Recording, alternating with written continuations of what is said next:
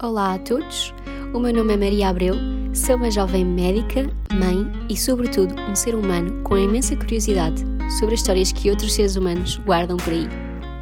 Hoje estivemos à conversa com Sebastião Ibon, um jovem de 29 anos que nos conta como viveu toda a sua vida com uma doença genética que afeta os pulmões e como sobreviveu a um transplante de pulmão. Fiquem por aí. Até já! Olá, Sebastião. Muito obrigada por teres aceito Olá, o convite. Maria. Obrigado, eu. Espero que seja útil esta conversa de alguma forma.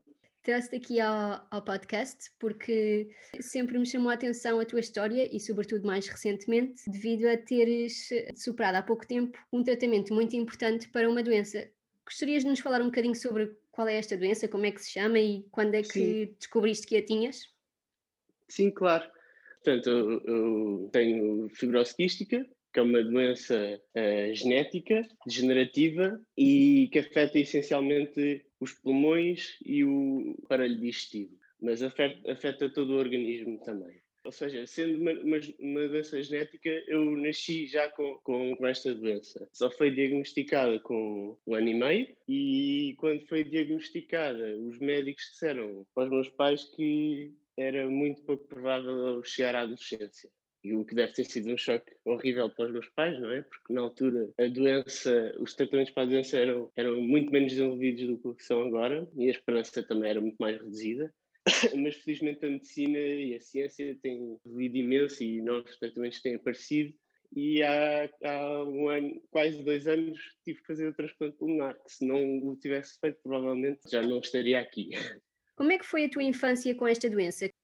Eu fui diagnosticado pela presença de alguns sintomas logo. O, que fez desconfiar poder ser uh, fibrose quística foi o facto de eu ter bastante expectoração, não assimilar os alimentos, tudo o que eu ingeria saía sem ser assimilado, uh, não estava a ter o desenvolvimento que era suposto. Quando se descobriu que era fibrose quística foi porque eu tive uma infecção respiratória grave e necessitei de fazer tratamento endovenoso de antibiótico. Depois, a partir daí, eh, já com a doença diagnosticada, os sintomas eram essencialmente muita expectoração, em algumas situações levavam a fazer a ter que fazer esses tratamentos endovenosos de antibiótico. E pronto, algum, algum cansaço, mas tive sorte que no meu caso nunca a expressão da doença nunca foi tanto pela função pulmonar, ou seja, eu sempre tive uma função pulmonar relativamente boa, mas lá está, tinha infecções uh, recorrentes então passaste muitos momentos da tua vida a visitar o hospital.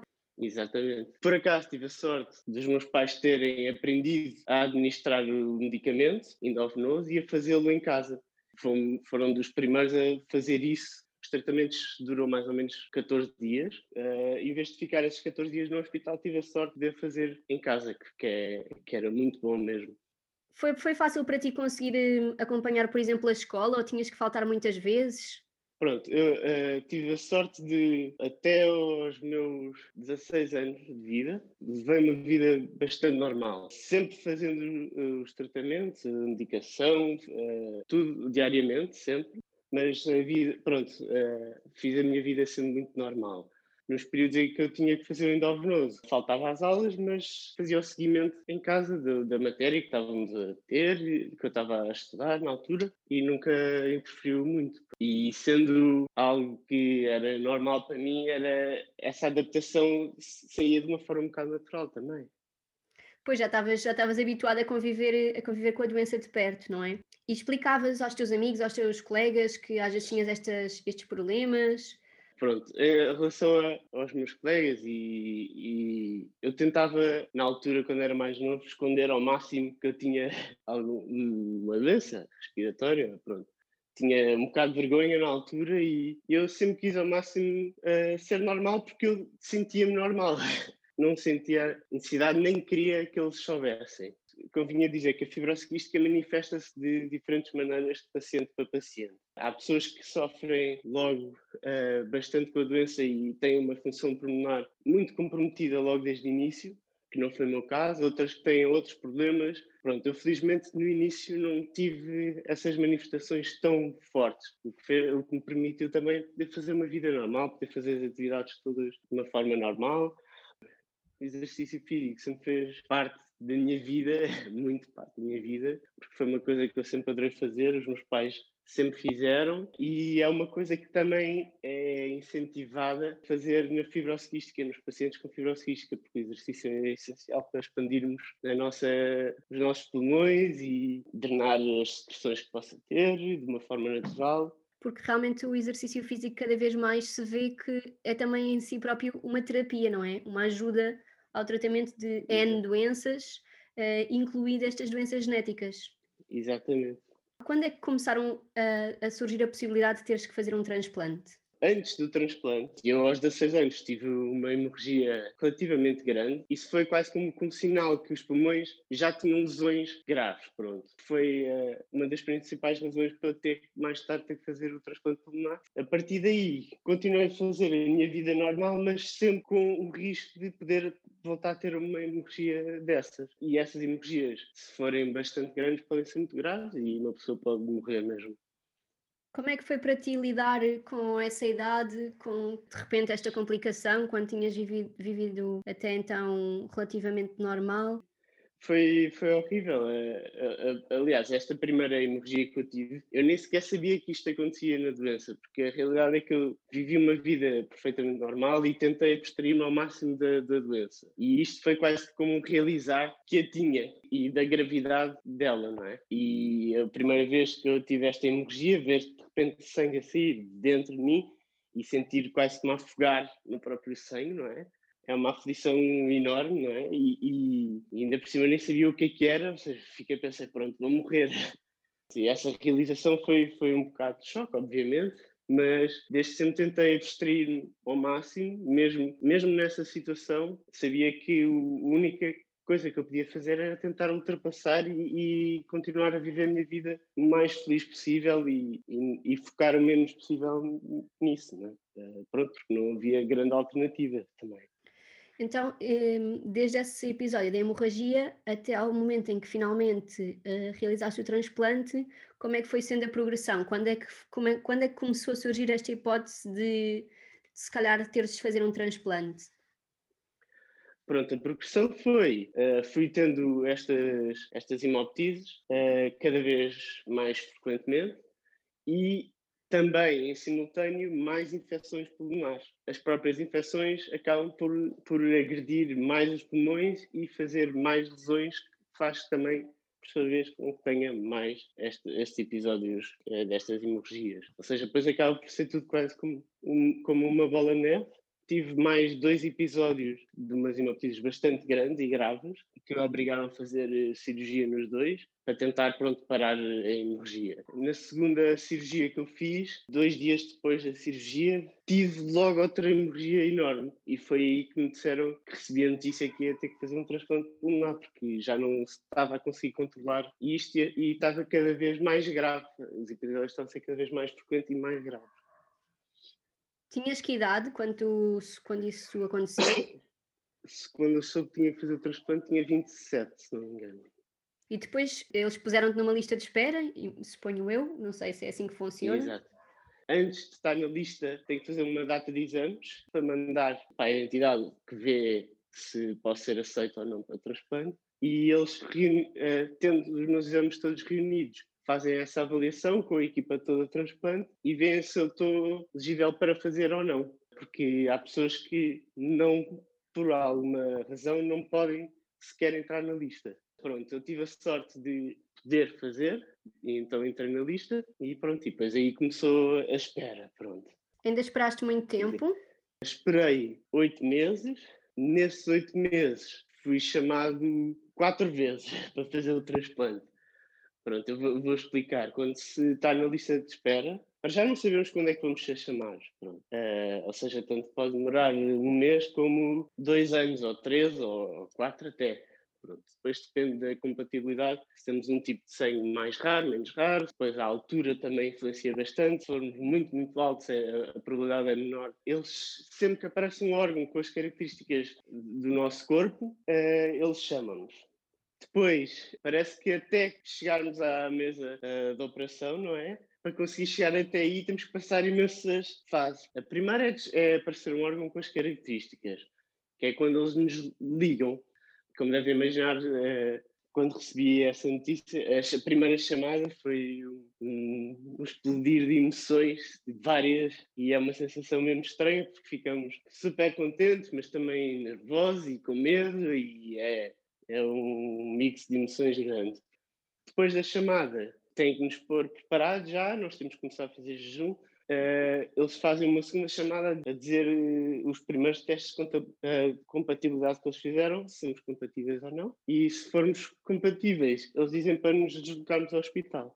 O que é que acontece? Quando aparece um órgão, pode-se chamar logo mais que uma pessoa, tipo duas ou três pessoas com as mesmas características ao mesmo tempo. Nós depois, quando chegamos ao hospital, fazemos mais exames para saber se estamos em condições para receber, porque convém estarmos dentro de uma situação má, ou seja, todos os que estão na lista de espera de transplante estão numa fase terminal já da sua vida, mas dentro, dentro disso têm que estar o melhor possível para poder fazer esta cirurgia que é tão, tão exigente e complexa. Pronto.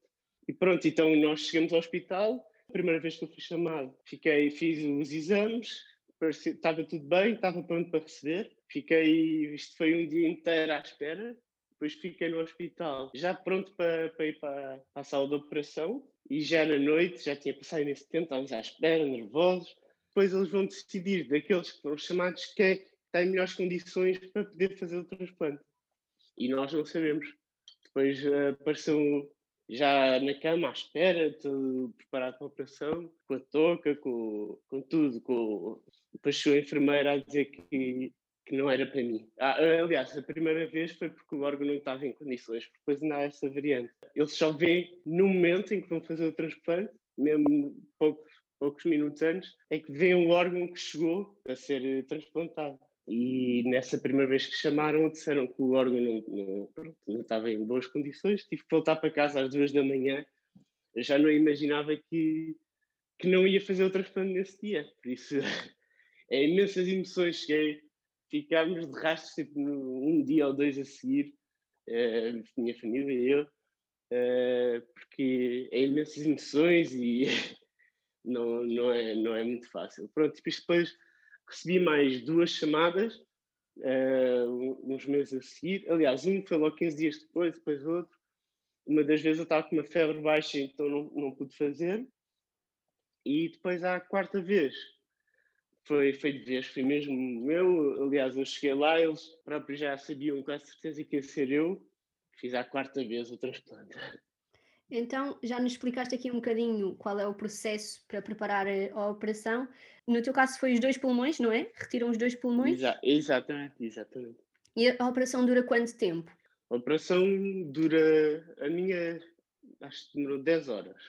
Vou só falar agora na parte eh, menos técnica, que é o, o que, é como é que foi o ir sabendo que ia fazer uma operação em que tem algum risco, não é? uma operação arriscada e delicada e complexa, e que para além de ter esse risco pela operação em si, nós sabemos que se correr bem quando acordarmos vai ser um desafio gigante mesmo, pronto. É, nós sabemos que vamos literalmente enfrentar uma coisa enorme, uma coisa maior que nós, não é? E quando eu soube o que fazer, por acaso, sentia-me senti mesmo em paz e quando fui para a operação fui pronto sem, sem expectativas, ou seja, se fosse para morrer, tinha morrido e em paz ia satisfeito. Não, uh, não, não, por acaso senti que, que, estava mesmo contente com a vida que tinha vivido e, e grato pela vida que tinha tido. Uh, claro que foi horrível a despedir da família, é uma, uma emoção enorme, não é?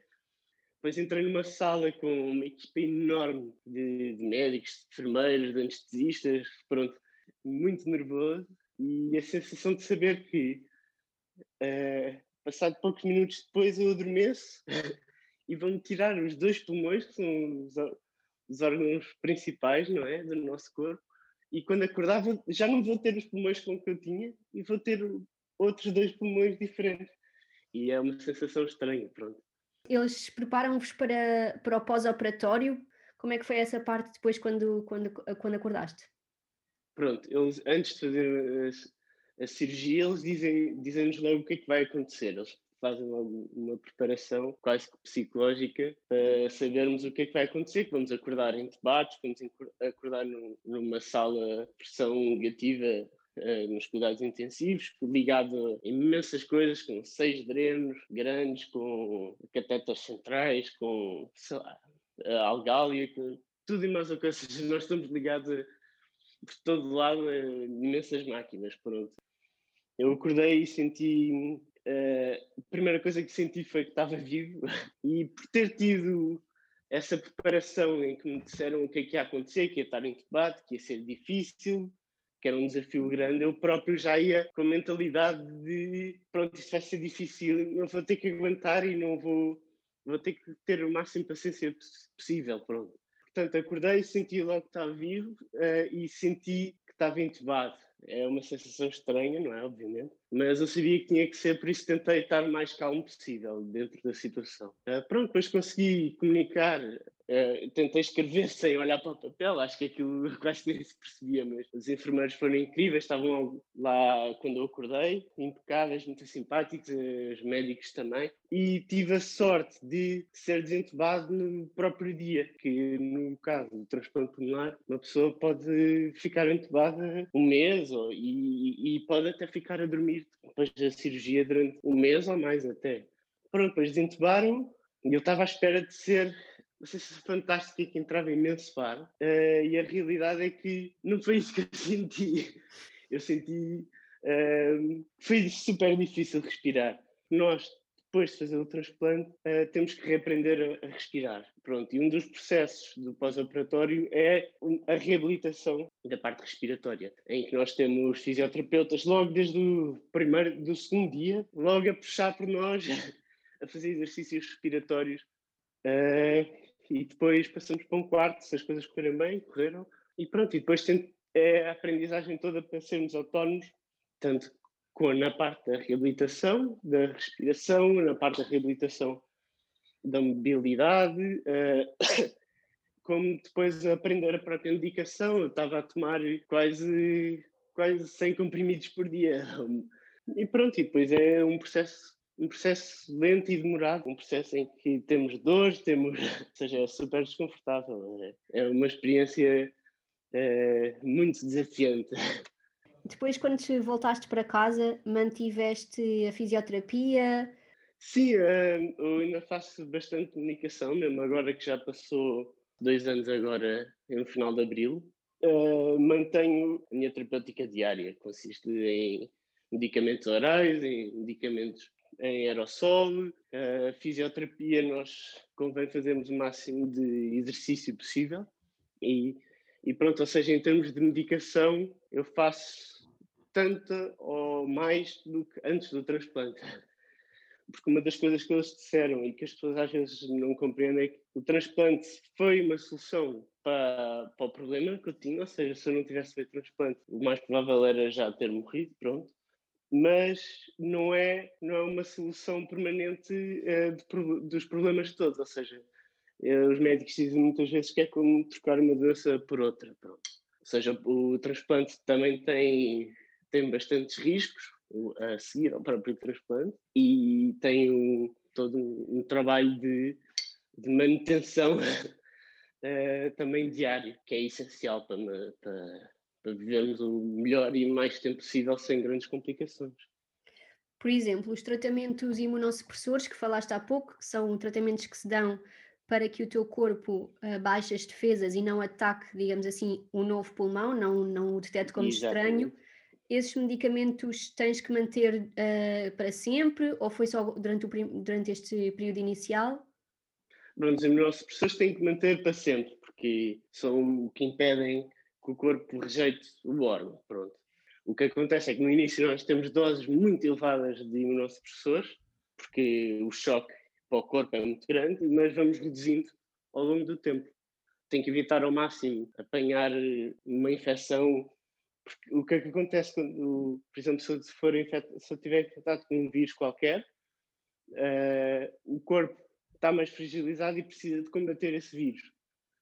Ou seja, se, se eu estou com imunossupressores, estou a comprometer essa capacidade de combate ao, vírus. Então, o que, é que, que é que se faz nessas situações? É baixa-se um bocado os imunossupressores para dar mais força ao nosso sistema imunitário para combater um vírus, por exemplo, uh, mas depois tem que se ter cuidado porque não se pode baixar demasiado para, para o corpo também não rejeitar o órgão. Isso é ali um balanço muito difícil depois de conseguir e que, e que se vai gerindo ao longo das nossas vidas, consoante também como é que estamos ou não. Que precauções é que tens tomado para, para conseguires evitar as infecções? Nesta fase, ainda por cima, com, com a pandemia, não deve estar a ser muito fácil. Pronto, agora a maior precaução que eu tenho é o confinamento. Depois de fazer o transplante, nós tínhamos que andar. Os cuidados que as pessoas estão todas até agora por causa do coronavírus era o que nós tínhamos que ter. Tínhamos que andar sempre de máscara no primeiro ano, era tipo obrigatório, sempre com os cuidados todos, desinfetar as mãos.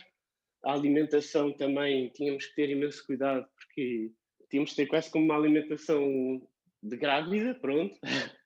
e agora já fui introduzindo algumas, só não posso comer agora alimentos de grande risco, como sushi, por exemplo, com peixe cru ou, ou um ovo estrelado, por exemplo. Uh...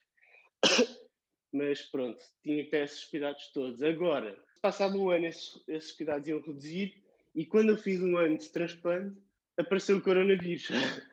ou seja, uh, passado um ano ia ter um bocadinho mais de liberdade, ia ter, podia deixar de usar a máscara ia, podia ter um bocadinho menos, eh, menos esses cuidados uh, extremos e com o coronavírus tive que manter esses cuidados. Ou seja, para mim, desde o coronavírus, não houve nenhuma mudança uh, na minha vida a não ser o manter o que eu estava a fazer. E a realidade é que para mim, para a minha namorada, uh, o confinamento já é uma coisa normalíssima e que já. A realidade é que estamos a fazer já desde um ano antes do meu transplante, ou seja, estamos há três anos quase em confinamento. Pronto. E neste momento já te consideras 100% recuperado? Pronto, neste momento estou bem, felizmente, estou super bem. É, faço imenso exercício, que era uma coisa que eu já não podia fazer antes do transplante e que eu tenho imenso prazer em fazer e agora felizmente já posso fazer. Uh, não estou a 100%, só porque tive algumas complicações depois do transplante. E isso causa-te mais uh, um bocadinho de dificuldade respiratória, dores? Como é que isso se, trans, se traduz na tua vida? O que isto faz é pequeno aperto na respiração. Seja, os pulmões estão ótimos, têm uma capacidade ótima uh, de oxigenação e de tudo. O que acontece é que quando eu faço a atividade um bocado mais intensa, com maiores volumes na, respiração, uh, o brônquio aperta um bocado. Até, até quase colapsar e se estiver a fazer uh, exercícios mais intensos, tanto no surf como no ténis ou outra coisa qualquer, uh, que vai, portanto, até chegar a um ponto em que eu já não consigo respirar porque sinto quase como se estivesse asfixiado, pronto. É, por isso é uma questão agora de conseguir adaptar a minha respiração a, a este, a este problema, pronto o que tenho feito, por exemplo, imenso yoga para ajudar a, a, controlar um bocadinho, um bocadinho isso e tentar contra, contrariar um bocado esse efeito que faz da perda. Então estás aí no processo de adaptação, mas pelo que vejo já, já, já podendo fazer desporto já é ótimo para ti, Exato. já é recuperar um bocadinho a tua qualidade de vida. Exatamente, é mesmo. E mesmo em termos mentais, é, é, sabe muito bem mesmo. Olha, queria perguntar, já estamos mesmo a terminar aqui a nossa conversa, qual foi a tua memória mais marcante ao longo destes anos a lidar com a doença? Se tens algum momento, algum episódio que te tenha marcado mais? É, é, é engraçado perguntar isso, porque ultimamente eu tenho pensado imenso nisso, pensar se, por exemplo, há uma, uma lição tenho pensado, por exemplo, se há uma lição, se eu consigo resumir uh, isto que eu passei, pelo, estas coisas todas que eu passei pelo transplante, se há alguma lição que eu pudesse tirar, principal disto tudo, eu não, não, não consigo mesmo resumir numa lição, tipo numa coisa que aprendesse ou no, uh, numa só em que aprendesse, ou numa memória assim muito forte, porque foram, foram imensas. ou seja, eu sinto que foram foram imensas, imensos momentos marcantes, não consigo resumir só num, e imensas lições que aprendi, imensas, pronto, imensas experiências diferentes. Mas há algumas que, que sem dúvida eu, eu, eu consigo destacar, que é, que é o poder e a importância que o, que o amor tem, uh, porque depois de passar por, por, estas experiências tão, tão extremas, não é? Uh, vemos que o mais importante é mesmo, pelo menos para mim, é, é o amor e é, foi aquilo que mais uh, deu força para, para ultrapassar tudo. E, e, não só força, como também paz e tranquilidade, porque qualquer coisa que fosse acontecer, eu sabia sempre que tinha, tinha isso na minha vida e, e pronto, isso dá imensa sensação de paz, pronto, quer, seja qual for, seja o que for que vai acontecer. Uh, depois, outra coisa também que trago disto tudo, estas experiências todas, é às vezes nós ficamos um bocado uh, desiludidos com, com a maldade que há no, no mundo, não é? E com, com as coisas más a acontecer e, e tudo, e ficamos uh, um bocado overwhelmed com tudo.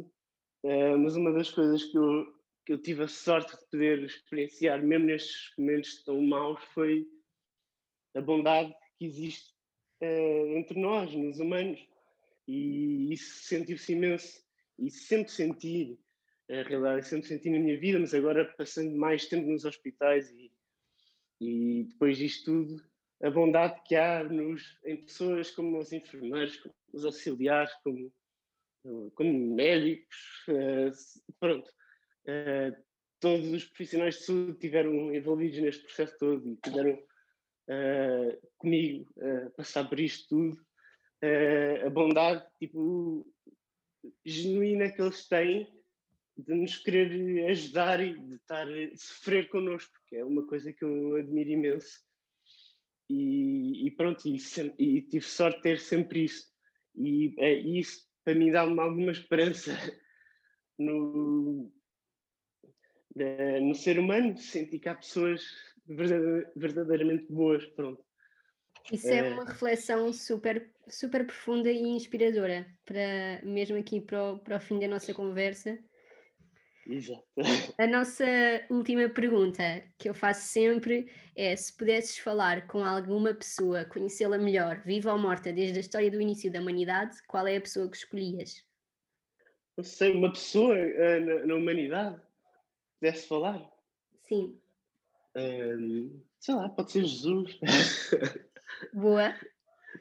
Olha, é uma pessoa excelente. Pois eu acho que sim, eu acho que tínhamos muito para aprender com ela, não era? Sem dúvida, sem dúvida. Uh, eu sinto que aprendi imenso com, com tudo o que tu relataste. Pronto, eu tenho um interesse pessoal em coisas médicas, claro, mas tenho a certeza que a tua história vai inspirar toda a gente que, que a ouvir também. Queria-te agradecer então mais uma vez, Sebastião, por teres Obrigadíssimo eu.